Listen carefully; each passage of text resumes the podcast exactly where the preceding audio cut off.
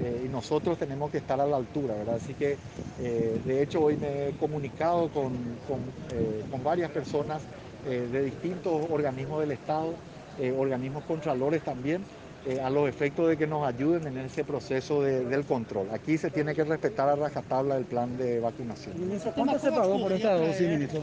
Sí, bueno, aquí hicimos un anticipo, todavía estoy un poco sujeto a los acuerdos de confidencialidad, pero les puedo decir que hemos pagado ya el, 50% de, de los estipulados y este, en los próximos días vamos a, vamos a seguramente cubrir ya todo el, contrato total. ¿verdad? ¿50% por todo el lote o por las 4.000? No, por los un millón, por los un millón. ¿Sería el Fondo Ruso el próximo lote que, que, venga, ministro? Sí, sí, de hecho esto también es, ¿verdad? O sea, la negociación que hizo Paraguay fue directamente con el Fondo Ruso de Inversión. Intentamos evitar en lo posible cualquier tipo de intermediario.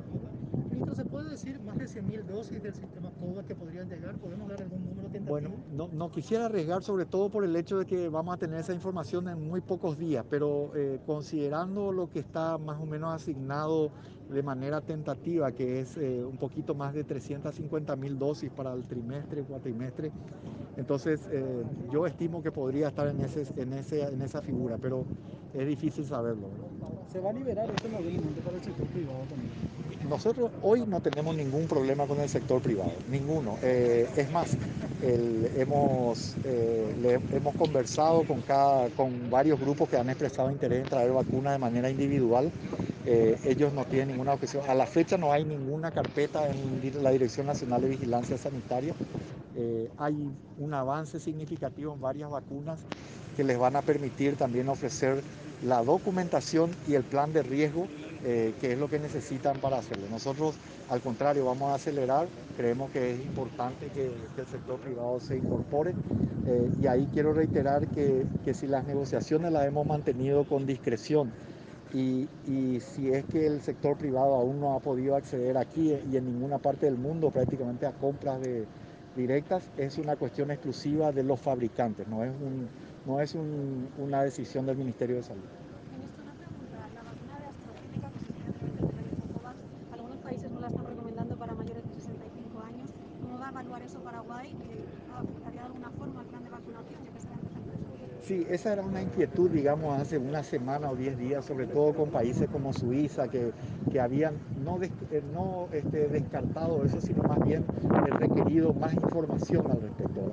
Posterior a eso, eh, el SAGE, eh, que es un comité de expertos que asesora en términos de vacunas, eh, ha determinado en base a evidencia acumulada ya inclusive de los procesos de vacunación de los países que es eh, absolutamente segura y efectiva para mayores de 65 años y también para inmunocomprometidos y les recuerdo también que ha establecido eh, que la inmunidad es mejor con un plazo de 12 semanas versus 4 semanas, casi un 20% más de, de aumento de inmunidad. Así que por eso nosotros planteamos que la segunda dosis de AstraZeneca se va a dar entre 8 y 12 semanas toda la lista de las 2.000 personas que van a ser en esta primera tanda? Sí, este, eh, están las plataformas donde se ha inscrito el eh, cada uno de estos trabajadores de salud, pero además los hospitales eh, respiratorios del país y las terapias han elevado una, una, lista que se va a cruzar y bueno, prácticamente los directores saben incluso el orden de prioridad de, de estos trabajadores de salud que van a ser los primeros en vacunarse. ¿Del sector privado también van a recibir prioridad, ministro?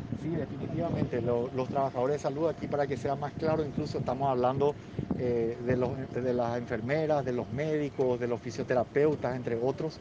Eh, también estamos hablando del personal de apoyo, por ejemplo, las personas que están involucradas en la limpieza de estos lugares, porque también están con un alto riesgo de exposición. ¿El privado que tienen ustedes en ese sentido? Sí, tenemos y, este, precisamente está dentro de los 2.000 e incluso eh, vamos a poder llegar a los pabellones de contingencia en una primera instancia y también un grupo de las personas que de apoyo diagnóstico, que como les dije son aquellas que toman las muestras. Ministro, con esta vacuna que llegaron, ¿en cuánto tiempo se podría medir la efectividad? Sí, bueno, eh, esa, eh, habitualmente con este tipo de vacunas nosotros esperamos como mínimo unas cuatro a seis semanas para que se pueda ver.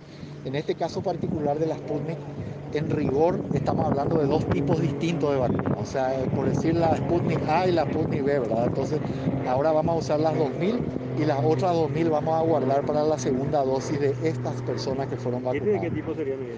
Bueno, eh, se puede vacunar en cualquier orden, ¿verdad? Eh, son, usan vectores virales distintos, eh, usan un virus que está inactivado distinto eh, eh, y por eso genera una inmunidad también que es muy importante, encima del 90%. Referente a esta primera lista, ¿se va a dar a conocer los nombres de estas eh, 2.000 personas? Sí, sí, lo podemos hacer. De de hecho, eh, los listados van a ser absolutamente transparentes, eh, se van a ir verificando. eh, los directores de hospitales también lo tienen, el ministerio también va, va a transparentar eso al máximo. Eh, así que no, no hay ningún problema para poder incluso otorgarles las listas a, a ustedes, eh, trabajadores y compañeros de la prensa. Los profesionales de blanco del sector privado también entran en esta Sí, este, gracias por la pregunta. Realmente ese es un detalle muy importante. Cuando hablamos de las terapias respiratorias, no las otras, pero respiratorias, estamos hablando de todos los sistemas. Estamos hablando del policía, estamos hablando de hospital de clínica, estamos hablando eh, del sector privado. Así es. Muchas gracias. Muchas gracias.